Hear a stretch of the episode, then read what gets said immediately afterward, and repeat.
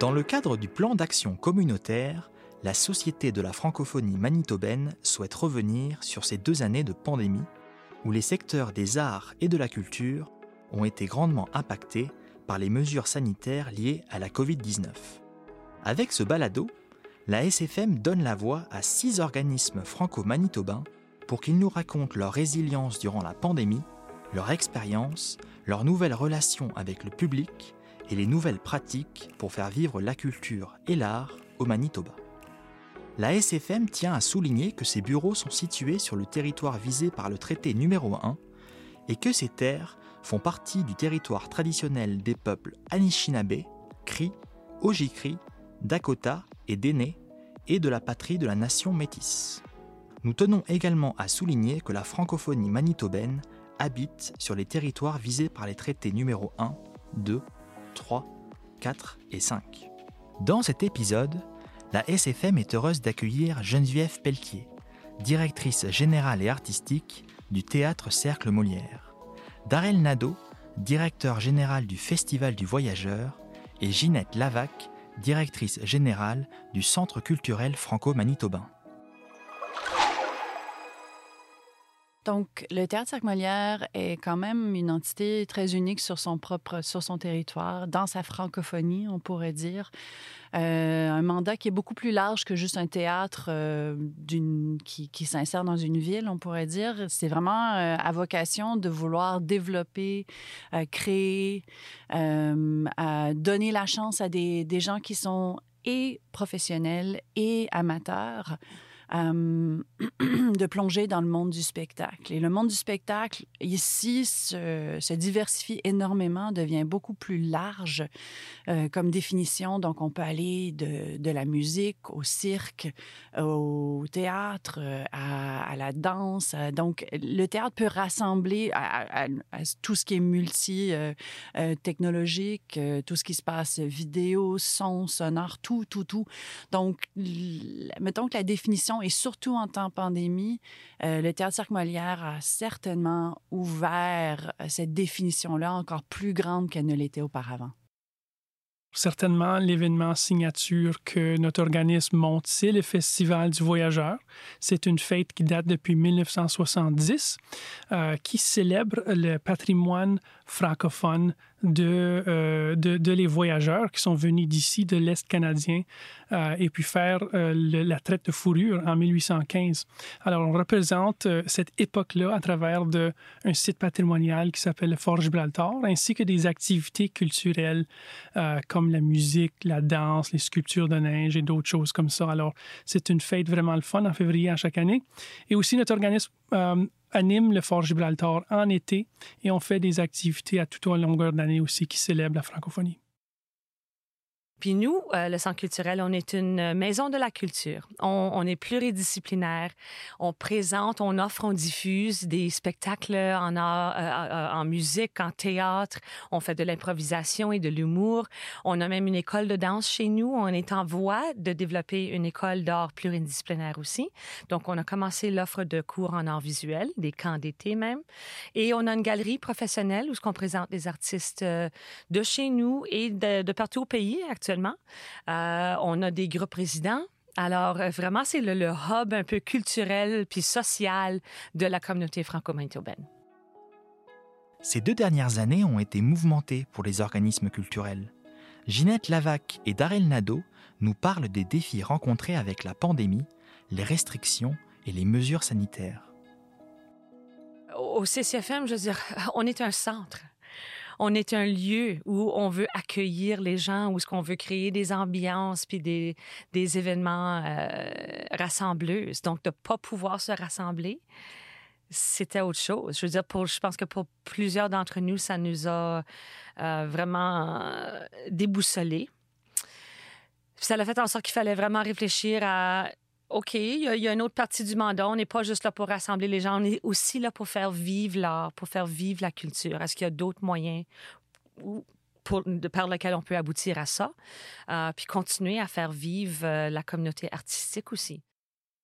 Je dirais les deux dernières années étaient certainement difficiles. Euh, le mot incertitude est vraiment euh, ancré dans, nos têtes. Euh, mais je dirais que la, la, plus grande inquiétude au début de la pandémie, c'était comment est-ce qu'on va pouvoir garder notre, équipe employée. On a 10 employés à temps plein. Puis ça, c'était la, priorité numéro un. Est-ce qu'on peut sauver ces emplois-là, faire certain que ces gens-là ne seront pas au chômage?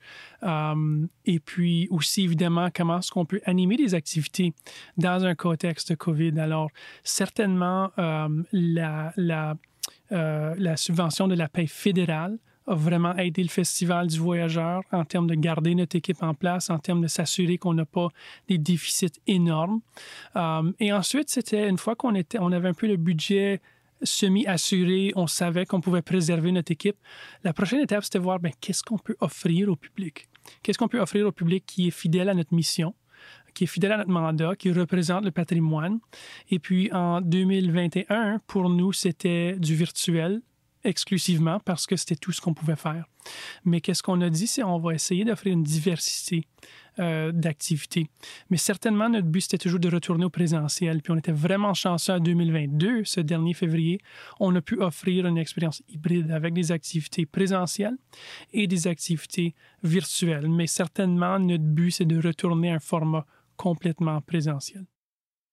Euh, le, défi chez nous, c'était vraiment de, comprendre les restrictions, de un peu se retrouver dans tous ces règlements-là qui étaient changeants, qui évoluaient rapidement. À certains moments, on pouvait se réunir, à d'autres moments, on pouvait pas. Euh, à quel moment est-ce qu'on reprend pour de vrai des événements présentiels? Euh, parce que là aussi, je veux dire, c'est le moyen par lequel on génère des revenus. Donc, l'autre défi a été la situation financière. On s'est vraiment retrouvé dans le pétrin. Euh, en tant que nous, au CCFM, on est mandataire de la Cour ce que ça veut dire, ça, c'est que la province appartient au centre. Euh, ils, l'ont légué à la communauté, mais nous, on a la responsabilité de le gérer, le centre, et, de l'opérer et d'offrir, justement, d'offrir, de promouvoir et de parrainer des activités culturelles et artistiques. Certains de ces, argent, ces argents-là sont toujours des argents publics, du fédéral, etc., mais c'est encore là une petite portion. Donc, on a la, responsabilité de générer nos propres revenus, que ce soit via des loyers, la billetterie à nos événements, les revenus de bar et ces, ces choses-là. Donc, sans la capacité de réunir les gens, de même... Parce que là, à un moment donné, la programmation a fait un virage numérique, mais que personne ne chargeait pour ces programmations-là. Tout était gratuit en ligne pas de revenus. Euh, alors, le défi financier a été très, très grand. Ça, c'était vraiment difficile à vivre. J'ai euh, janvier 2020, euh, non, excuse, décembre 2020 allant jusqu'en janvier 21, là, j'ai eu beaucoup de nuits blanches j'étais stressée à avoir laissé des gens à la porte, de, de mettre à la porte mes employés. c'était très, très précaire, notre situation. Donc ça, c'était probablement le plus gros stress de, de tout la pandémie. Au théâtre Cercle Molière, Geneviève Pelletier évoque l'importance de la création chez les artistes et de la représentation des œuvres durant ces deux années pandémiques. Euh, je suis rentrée rapidement dans, OK, comment est-ce qu'on peut faire en sorte que les artistes continuent à créer, continuent à imaginer, rêver et continuent à, à mettre ensemble des projets qui vont aller au-delà de qu'est-ce qu'on est habitué?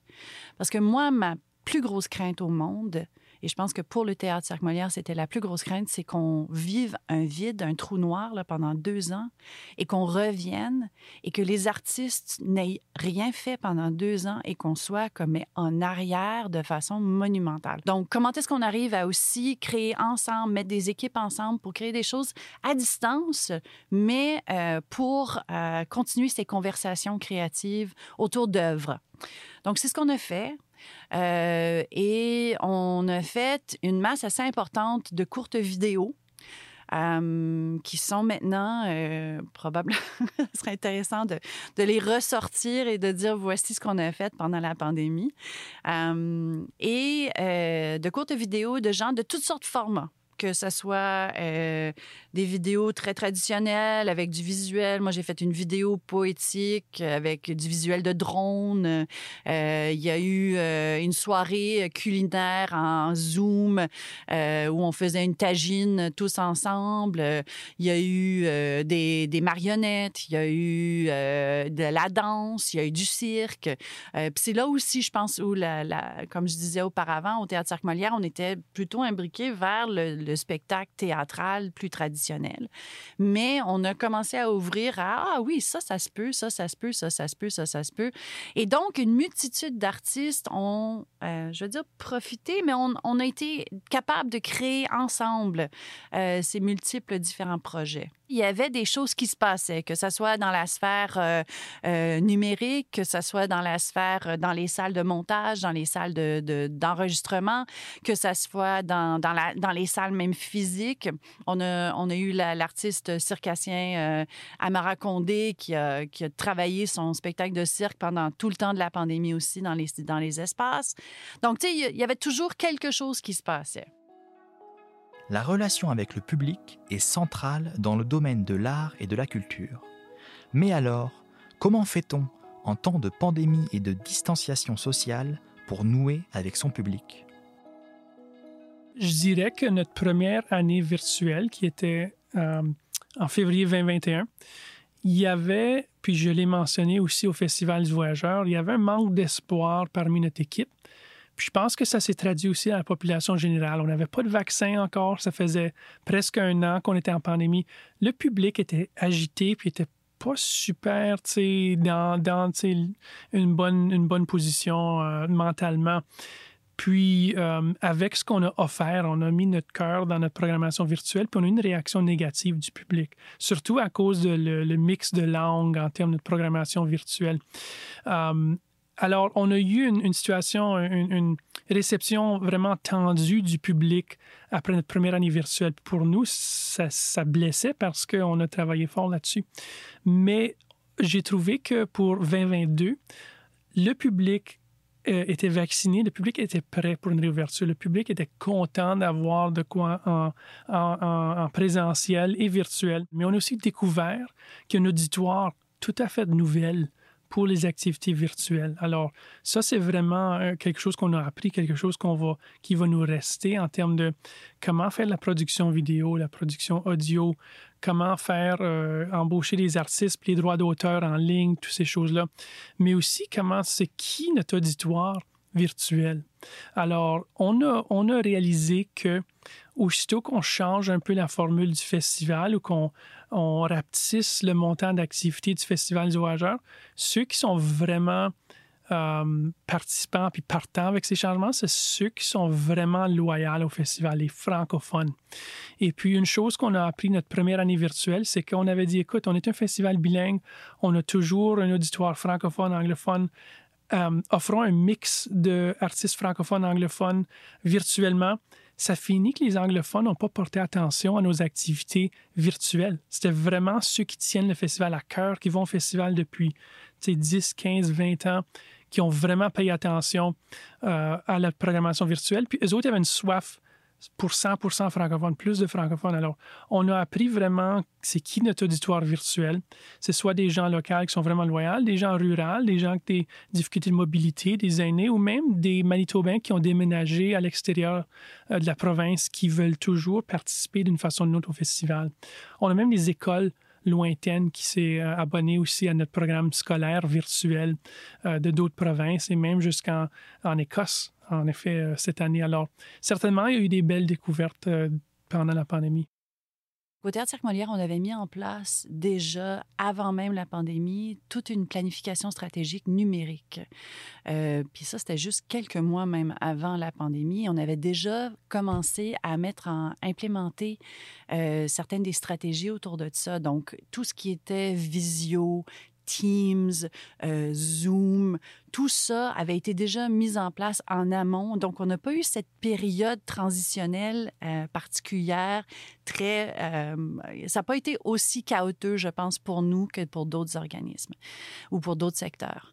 Il y a aussi le fait que pendant très longtemps, on avait beaucoup axé euh, nos valeurs sur la diversité, l'inclusion, l'innovation. C'était tous des, mots-clés qui étaient chez nous très imbriqués déjà dans l'organisme. Et donc, ces choses-là, parce qu'on a vu que pendant la pandémie, euh, on a eu, on a été confronté ou mis à l'avant de beaucoup de choses sociopolitiques, mais aussi euh, beaucoup de choses par rapport à juste comment l'art se redéfinit lui-même.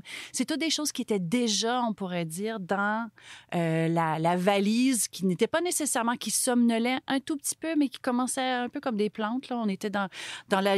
On, germe, on était dans, dans le la germination, je sais pas si ça se dit comme ça. Et, euh, mais on a été capable de vraiment développer cette chose-là encore plus. Au CCFM, euh, tout comme plusieurs des autres organismes, on a trouvé des moyens numériques pour euh, maintenir une relation avec, nos, nos, publics. Même, je crois, euh, diversifier notre public. Je pense qu'il y a des gens qui ont appris à connaître le CCFM qui nous connaissaient peut-être pas auparavant. Donc, des choses comme Mardi Jazz, qui est un spectacle qu'on aimerait bien voir en personne, on a pu le capter, l'enregistrer puis le mettre en ligne. On est même rendu au point où on a pu faire des lives euh, sur Facebook. Puis encore, ça, c'est une autre dynamique puis intéressant parce que là, on a pu démontrer ou euh, faciliter une interaction entre le public et les, les, artistes qui étaient sur scène. Là, les gens posaient des questions, demandaient des, faisaient des, des requêtes de chansons, etc. Le, le virement numérique chez nous, c'est vraiment la façon, le moyen qu'on a utilisé pour engager ou continuer, tenter de continuer à engager avec, avec nos publics et d'en créer de nouveaux. C'est ça quelque chose que, que j'aime beaucoup du fait que justement des gens qui ont peut-être une mobilité réduite, qui ont, c'est pas facile de sortir de chez eux en hiver, en fauteuil roulant ou, autre. Puis c'est des gens euh, qui ont pu profiter justement de ce virement numérique-là, qui est devenu très important. Euh, je dirais que pour nous, euh, les gens qu'on a pu rejoindre à travers de nos programmations numériques et tout étaient très accueillants et souhaitaient consommer ce qu'on leur proposait. On a eu un gros succès avec le village du Père Noël en, en virtuel, du moins la première année. Donc, on a créé du contenu complètement nouveau, euh, nouvelle production qu'on a faite euh, in-house, puis qui a très, très bien fonctionné pour le scolaire. Euh, mais le, grand public aussi, je crois que ce qu'on leur proposait, on avait toujours un, des assez bons nombres, des assez bons chiffres de, vues en ligne ou de gens qui étaient avec nous dans les lives. Donc, il y avait une soif, certainement. Je pense que les gens cherchaient quelque chose pour se divertir. Rentrer chez nous, puis, ou toujours demeurer chez nous, puis pas sortir il fallait quelque chose. Euh, donc, les gens étaient très réceptifs. Puis même, on a eu des, commentaires, des rétroactions très positives qui nous proposaient des choses, des commentaires, un partage pour dire Hey, j'ai beaucoup aimé ça, peut-être que vous pourrez considérer X. Ou ça aussi, ça nous a nourris. Ce virage numérique a donc permis de toucher un nouveau public, une plus grande diversité, et fait ainsi partie de certaines retombées positives de la pandémie. La chose qui est positive aussi, c'est que les gens ont le goût de sortir, les gens ont le goût de participer. Euh, et, on, s'attend, on a vu Folkfest, par exemple, qui était il y a quelques semaines ici à Winnipeg, que les gens ont goût, puis que c'est presque des records cette année en termes de les gens qui reviennent à les événements présentiels. Alors, certainement, il y a beaucoup de positifs. Euh, le positif aussi, c'est que les subventions d'urgence pendant la pandémie nous a nous a permis de garder notre personnel, mais aussi d'éviter des déficits. Alors, on est dans une bonne position financière aussi grâce à les subventions d'urgence du, euh, gouvernement. Si on aurait subi des déficits les dernières quelques années, on serait un peu moins optimiste pour cette année qui s'en vient parce qu'il aurait fallu refaire des pertes. Euh, mais on commence dans une position de force. Et puis en plus, on a des subventions additionnelles qui s'ajoutent cette année. Alors, on a vraiment hâte de, présenter de quoi de vraiment spécial en février 2023. Un des, des, des, choses un peu euh, peut-être miraculeuses, euh, les découvertes qu'on a faites lors de la pandémie, justement, c'est qu'il fallait être innovateur. Fallait vraiment creuser profondément pour voir qu'est-ce qu'on fait pour continuer à faire vivre notre mandat, de, d'offrir de, la programmation, de faire vivre les artistes de, de chez nous? Et puis là, on s'est lancé vers le projet du patio 340. Euh, on a créé un tout nouvel espace extérieur parce que là, si les gens voulaient se réunir, c'était dehors, où ce qu'on se sentait en sécurité, on avait de la distanciation, on, on touche moins des surfaces et tout. Puis la communauté a répondu euh, en grand nombre. Ils sont ravis de, de ce qu'on leur propose. C'est un nouveau lieu de rassemblement estival où ce qu'on peut venir se détendre, peu importe de ce qu'il y a sur scène. Dans certains cas, les gens sont vraiment là pour ce qui se passe euh, sur la scène, mais que dans d'autres pour d'autres, c'est vraiment juste un endroit où je sais que je peux venir me détendre, puis puis m'amuser. Donc, euh, je pense que le, fait d'avoir créé cet nouvel espace-là, qui est un bar culturel, c'est ça sa raison d'être. C'est pas juste un, site où se comprend une bière, c'est un bar culturel. On voulait proposer de la culture puis de l'art à la communauté, puis c'est ça qu'on fait. Alors, ça, c'est un petit miracle qui est né euh, de la pandémie parce que là, justement, on veut de un, tenter de générer des revenus, de deux, faire vivre les artistes euh, et, euh, remplir notre mandat. Alors, la réponse pour nous, c'était la création de ce site extérieur.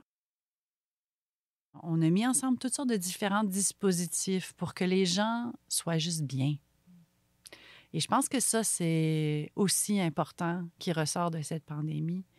C'est que les gens vont partir s'ils sont pas bien. Aujourd'hui, quel est l'état d'esprit de nos organismes artistiques et culturels? Est-ce qu'un retour à la normale est-il possible? Ben, C'est excitant. On a une saison juste extraordinaire si elle peut se déployer. Ben, elle va se déployer d'une façon. On a été vrai. Je parlais avec des gens à travers le pays, dans d'autres théâtres. Je pense qu'on est le seul théâtre qui a quand même déployé presque toute sa saison, la saison dernière. Donc, il y a un sens de responsabilité profond, mais il y a aussi un sens de vouloir aller au bout de, de ces propositions. Et ce qui est juste extraordinaire avec la pandémie, c'est qu'on a été capable de développer euh, une communauté artistique autodéterminée qui peut... Alors, tous les spectacles la saison prochaine sont quasiment tous des coproductions avec des artistes qui, eux, vont mettre en place leur projet. Euh, et nous, on est là, un peu comme on a fait avec les vidéos et tout ça. Et nous, on est là pour le support de cette chose-là. C'est juste, moi, je, ça me moi, ça m'émeut, cette chose-là, parce que dans le passé, c'était on fait des auditions, on, prend des gens. On, maintenant, c'est les artistes qui viennent, qui disent Moi, j'ai un projet, j'ai quelque chose, je veux proposer ça. On n'attend pas qu'un texte se fasse écrire pour le monter. On va, on va inciter des artistes, des auteurs, des autrices euh, à, travailler sur des textes en amont.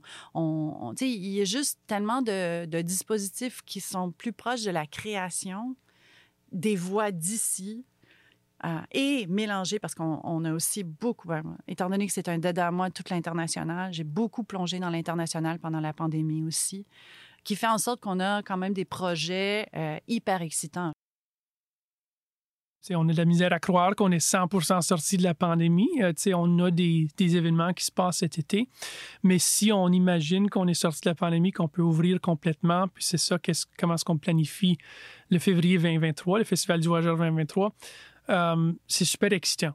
Euh, c'est de retourner à ce qu'on fait, ce qu'on a fait depuis plusieurs années, ce que les festivaliers s'attendent, d'avoir la grande fête. Mais aussi, qu'est-ce qui est excitant, c'est qu'il y a des subventions d'urgence, des subventions de relance qui sont offertes au Festival du Voyageur et autres organismes culturels pour vraiment amplifier la première édition après la pandémie. Alors, j'ai vraiment hâte de, de programmer, de, mettre ensemble tous ces touches-là pour vraiment pas juste retourner à la normale de ce que les gens se souviennent, mais d'ajouter des nouvelles touches, innover un petit peu depuis la dernière fois que les gens ont, ont, vécu le festival en février 2020. Alors, oui, pour moi, c'est certainement un, un goût d'optimisme, un, goût d'avoir de, hâte de vraiment euh, voir les visages des festivaliers encore une fois. Vraiment, c'est ça notre plus grand euh, la plus grande récompense du travail qu'on fait, c'est de voir les visages des festivaliers après jouir de notre programmation live en présentiel.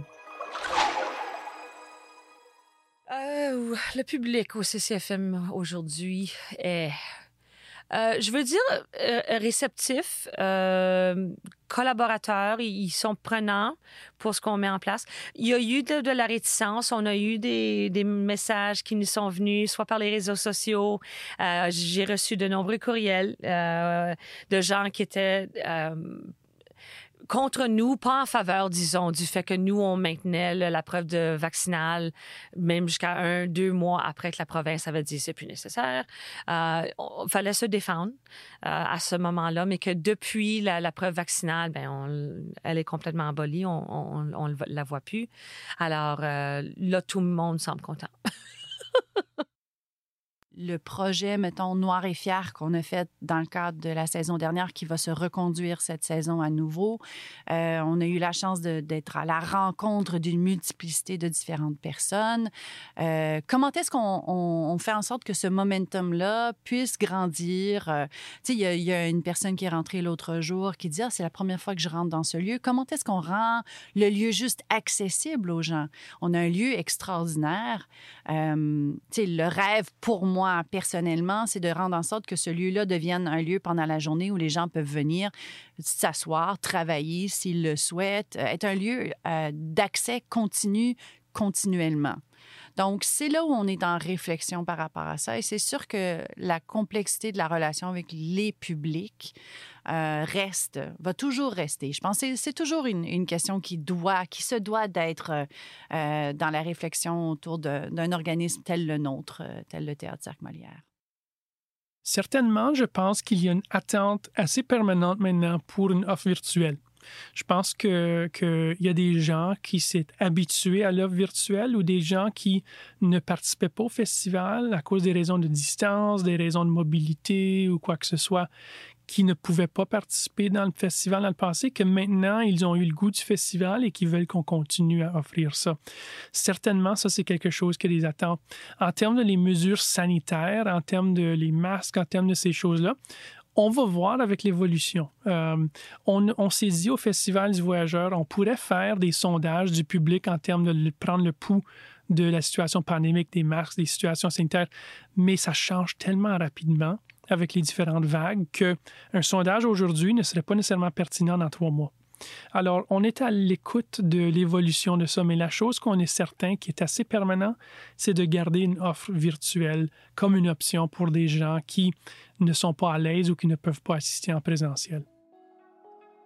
Enfin, comment le Centre culturel franco-manitobain, le Théâtre Cercle Molière et le Festival du Voyageur voient l'avenir?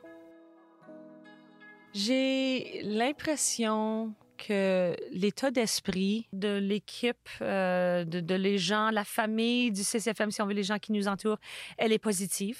Euh, les gens, ils ont hâte euh, pour l'avenir, puis ce qui, qui s'en vient. Le CCFM va avoir 50 ans en 2024. Cette année même, la loi sur le CCFM, le CCFM Act, qui a créé l'entité qui est le centre, a 50 ans. Elle a été établie en, 1972. Puis qu'en 2024, ça va faire 50 ans depuis que le centre a ouvert ses portes au public. Alors, il y a un espoir pour l'avenir. Euh, on a des projets d'envergure qu'on souhaiterait réaliser, des gros projets qui vont nécessiter toute la communauté. C'est vraiment des choses, des projets de société les prochaines générations sont déjà là. Et qui va venir au théâtre dans dix ans et, dans la volonté même de, cette réflexion qui, pour moi aussi, a été importante autour de mon héritage métis. Euh, qu'est-ce qui fait en sorte que cette, génération plus tard, on peut se dire que le TCM, le Théâtre Cirque Molière, va toujours être là? Ça veut dire qu'il faut penser en fonction de ce qui s'en vient aussi. Donc, l'écologie, l'inclusion, euh, les démographies, euh, l'accessibilité, toutes ces choses-là sont...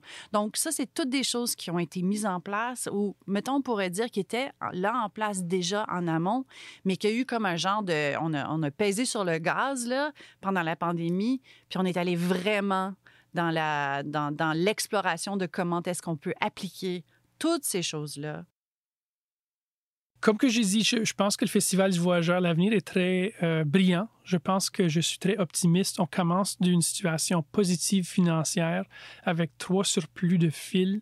Euh, on a des subventions spéciales pour cette année qui s'en vient. Les gens ont hâte, ont peur, ont, pas peur, disons, euh, mais que je pense qu'on va avoir une très, très belle année cette année en février 2023. Et comment est-ce qu'on va continuer cet élan-là après ça? Est-ce que les gens vont revenir en grand nombre après une première grande année d'ouverture? C'est à voir.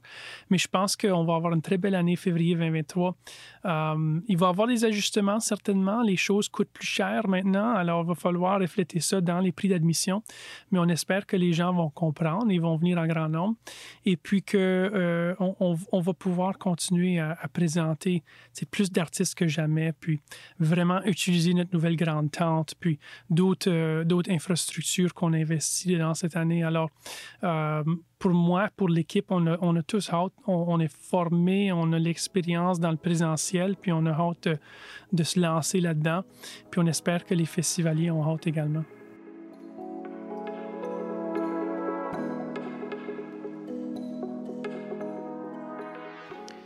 Merci à Ginette Lavac, directrice générale du Centre culturel franco-manitobain à Darel Nadeau, directeur général du Festival du Voyageur, et à Geneviève Pelletier, directrice générale et artistique du Théâtre Cercle Molière, d'avoir participé à cet épisode. Ce balado de la Société de la francophonie manitobaine a été réalisé par Popcom.